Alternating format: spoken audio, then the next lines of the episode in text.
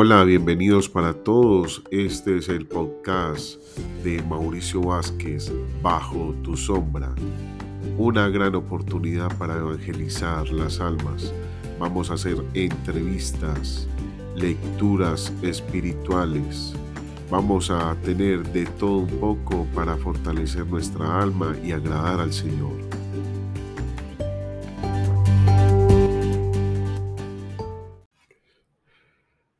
Buenas tardes para todos, espero que estén muy bien. Eh, hoy empezamos con nuestras lecturas espirituales, justamente eh, con, un libro súper especial que se llama La Dida G, un libro que nos puede aportar mucho para comprender la vida de los primeros cristianos.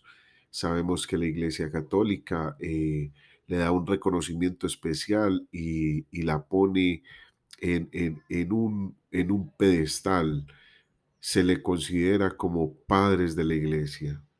Cuando se le considera es porque allí podemos encontrar datos históricos, antropológicos sobre la vida de los primeros cristianos para poder comprender cuál era el mensaje que Cristo nos había traído. A continuación empezamos con la lectura y trataré de darles unos pequeños daticos para, para poder amenizar el tema. No voy a hacer la lectura de todo el libro, solamente es una parte, es una invitación a que cada uno de ustedes consulte, busque, se informe, porque el Señor nos ha llamado a que nosotros lo conozcamos. Él quiere que nosotros lo conozcamos. Bueno, a partir de este momento empieza este momento especial.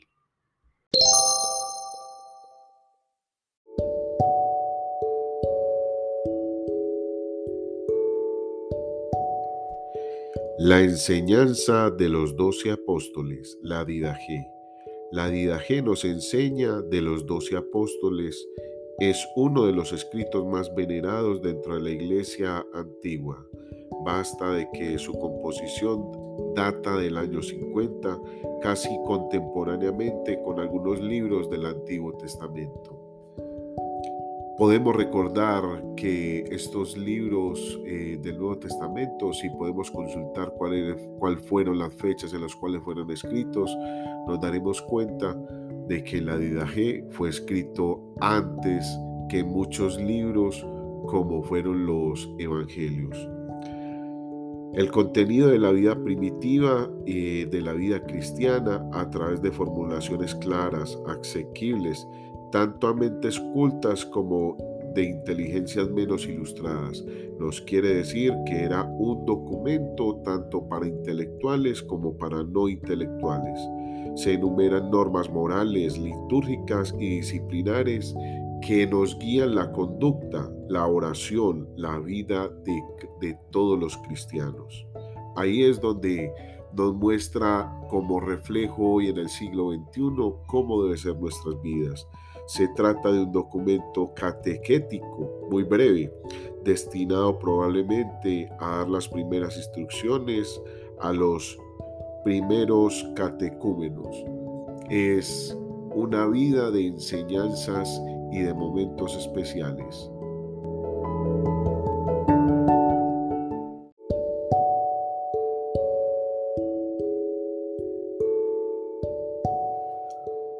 Como dato bien especial, podemos saber que se desconoce ese autor y en lugar de su composición, eh, obviamente pues de la G, aquí algunos estudiosos hablan más bien de que pudo haber sido una persona que compiló esta información, o sea que fue un compilador que habría puesto escritos en algunas enseñanzas a las predicaciones apostólicas. Se sitúa su redacción en suelo sirio o egipcio. En este libro se distinguen cuatro partes eh, fundamentales. La primera, el contenido catequético y moral. Está basado en las enseñanzas de los dos caminos que se le presentan al hombre, el que conduce a la vida y el que lleva la muerte eterna. La segunda parte tiene un carácter litúrgico, tratando de modo de administrar el, el bautismo, donde nos habla de la importancia de la iniciación de los sacramentos, puerta de los demás sacramentos, del ayuno y de la oración, muy practicados en los primeros cristianos. Muchachos, tengamos claro lo que nos dice del ayuno y la oración de los primeros cristianos. Hago hincapié porque aunque de pronto eh, pongamos a veces en duda eh, lo que debe ser, cómo debe ser nuestra vida como cristianos.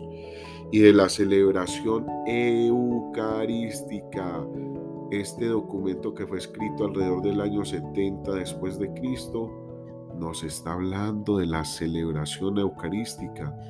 Que, ¿Qué nos quiere decir esto? Que el libro fue escrito en el año 70, pero pudo haber sido antes que se venía viendo, eh, la persona que escribió venía viendo el comportamiento de los primeros cristianos.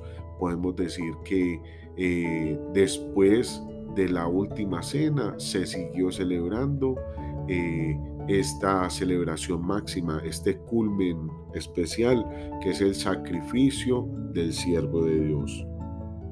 La tercera parte de la disciplina de la comunidad cristiana y de algunas funciones eclesiásticas.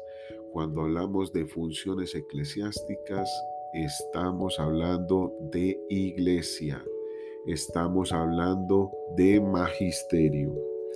Se explica también en sintéticamente el modo, el modo de celebrar el Día del Señor, nuestro actual domingo, y se alude, entre otras cosas, a costumbres que manifiestan la finitura de la caridad que practicaban nuestros primeros hermanos. En la fe, la hospitalidad, con advertencia ante los abusos de quienes buscaban vivir a costa de los demás. Ojo, pone, la caridad de Dios no tiene límite, pero no nos podemos tomar la confianza de abusar de la caridad de los demás. Y habla particularmente de algo que vemos y que sé que a muchos nos hace falta. Nos habla de la corrección fraterna. Ojo, un documento antes de los mismos evangelios. La última eh, la cuarta parte empieza parafraseando la exhortación de Jesús a vivir vigilantes ante, antes para prepararse para la segunda, segunda venida del Señor. Esto acaba con toda la síntesis de las primeras enseñanzas escatológicas pronunciadas por el Maestro. Cuando hablamos de eh, escatología, recordemos que estamos hablando de nuestros últimos fines. Estamos hablando de que cuál es nuestro último, último trasegar eh, eh, en, el, en el contexto de la vida. ¿Será el infierno? ¿Será el purgatorio? ¿Será que vamos a llegar al cielo? Tenemos que tener presente esto para, y saber y tener muy claro para dónde vamos.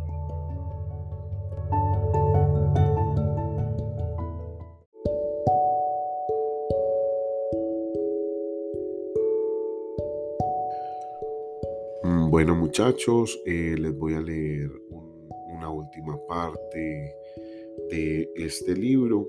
O sea, eh, me gustaría que lo pudieran consultar eh, que tiene como título de la misma Didaje que se llama El Sacrificio Puro.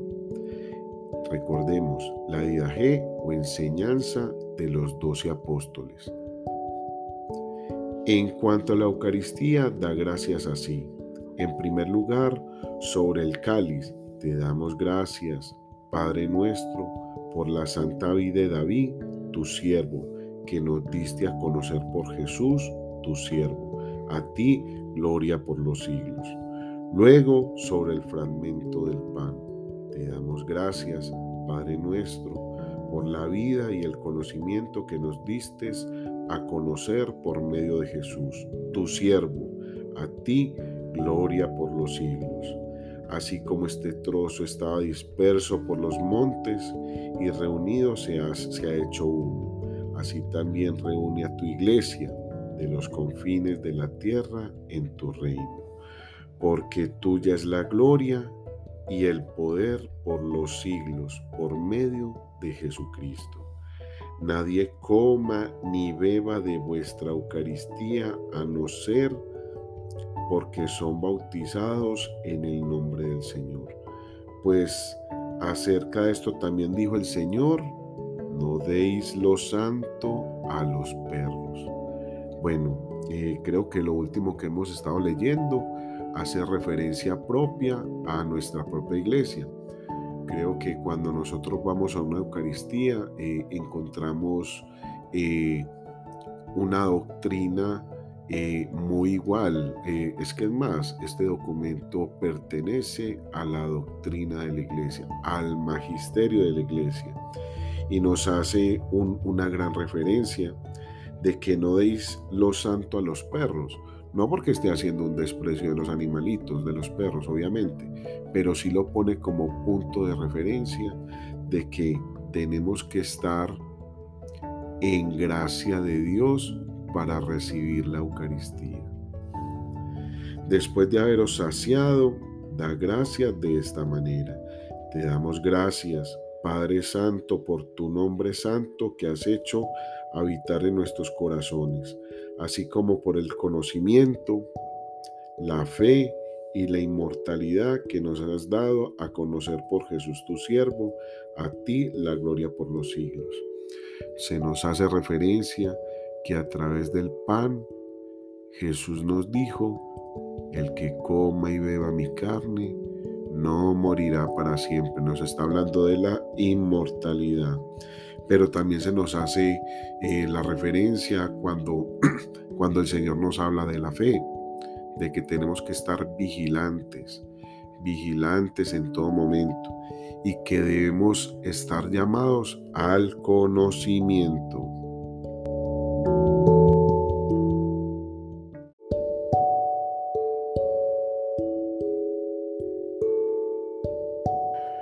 Bueno, continuamos. Tú, Señor omnipotente, has creado el universo a causa de tu nombre.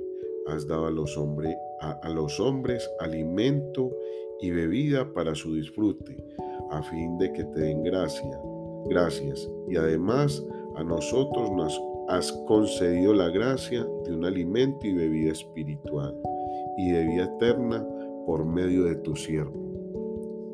Por medio de tu siervo le da un valor increíble el mismo Señor al sacrificio de su Hijo en la cruz. Recordemos que a través de, este sacrificio recibimos a través de la Eucaristía el pan vivo del cielo. Ante todo te damos gracias porque eres todopoderoso. A ti la gloria por los siglos. Acuérdate, Señor, de tu iglesia Oiga, qué particular. Me siento celebrando una Eucaristía leyendo este libro. Acuérdate, Señor, de tu iglesia para librarla de todo mal y perfeccionarla en tu amor y a ella. santificala, reúnela de los cuatro vientos en el reino tuyo que le has preparado, porque tuyo es el poder y la gloria por los siglos. Cuando nos habla de los cuatro vientos, nos está hablando de la totalidad, nos está hablando de los cuatro puntos cardinales, muchachos. Recordemos que el Señor vendrá el día de la parucía a reunir a toda su iglesia. Venga la gracia y pase y pase este mundo. Osana al Dios de David, si alguno es santo, venga. El que no lo sea, que se convierta. Maranatá. Amén.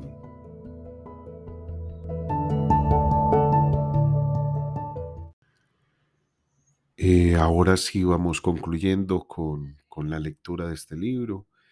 Eh, damos por terminado, pero queremos eh, sacar unas pequeñas conclusiones y unos datos bien importantes para que le demos la importancia a este documento que hace parte de la iglesia. Este libro, eh, algunos estudiosos eh, llegaron a hacer la sugerencia de que debía haber estado en el canon bíblico. ¿Por qué? Porque casi que cumplía con, con las normas para haber pertenecido al canon bíblico. Pero este libro tiene algo particular. Recordemos que el templo de Jerusalén fue, fue destruido en el año 70 después de Cristo. Muy posiblemente eh, la Didaje cuando fue escrita hacía referencia a cuando el templo todavía existía, o sea que tenía una gran, tiene una gran importancia histórica. Este libro se dio a conocer por la iglesia, eh, se encontró en el año 1873, pero se publicó en el año 1883. Estos escritos fueron encontrados eh, en, los escritos del mal muerto. Eh, de pronto fue un, documento que fue encontrado tardío, pero que cobra mucha relevancia para los estudiosos, para comprender las escrituras, eh, para la misma antropología, para la misma apologética, poder eh, dar fundamentos de nuestra fe. Es un documento especial para defender nuestra fe. Debería ser eh, eh, estudiado por todos porque nos muestra cómo, cómo era la vida de los primeros cristianos. Es que es más, se llegó a decir que esto era como un segundo, un segundo hechos de los apóstoles. Recordemos que el libro mismo se llama La enseñanza de los doce apóstoles.